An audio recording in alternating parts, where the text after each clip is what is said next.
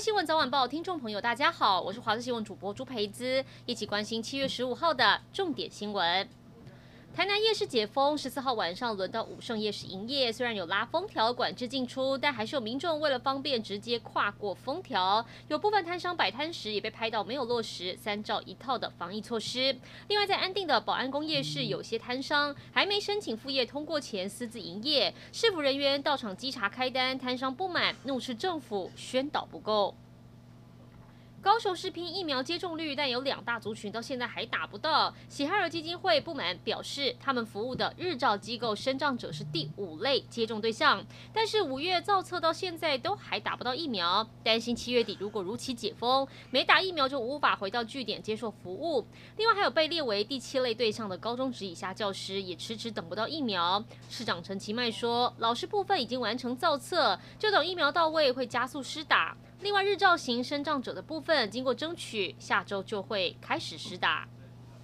政府开放十八岁以上民众预约疫苗施打，大批民众抢着登记，结果有不肖生技公司趁这时候散布疫苗残疾预约假讯息，设立网站诱骗民众登录各资，违法搜集民众各资多达七百笔。指挥中心发现这个状况，通报警方巡线逮捕公司负责人，并依违反传染病特别条例跟各资法移送法办。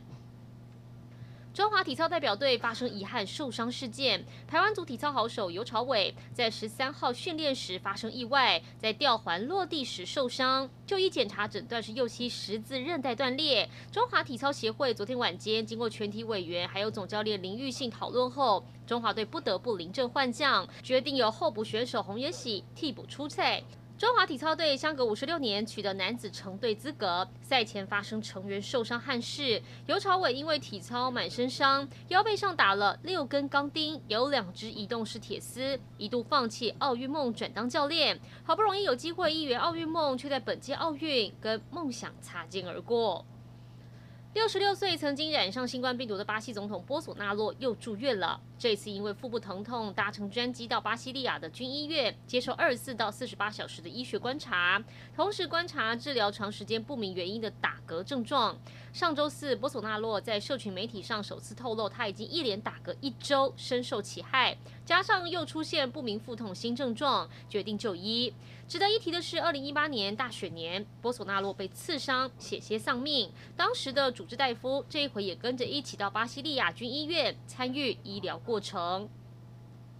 一起来关心天气。今天苗栗以南地区在东风受地形环绕以及海陆风影响之下，清晨也有大雨，偏东风，水汽增多。东部地区跟恒春半岛不定时有局部短暂阵雨。中午过后，各地都容易有午后雷阵雨，尤其是中南部地区容易有局部大雨或豪雨发生几率。其他山区也有局部大雨的可能，请留意短延时强降雨。温度方面，各地高温普遍可以来到三十二到三十五度。当中，大台北盆地还有部分地区可能会出现三十六度以上高温，户外活动一定要注意防晒，多补充水分。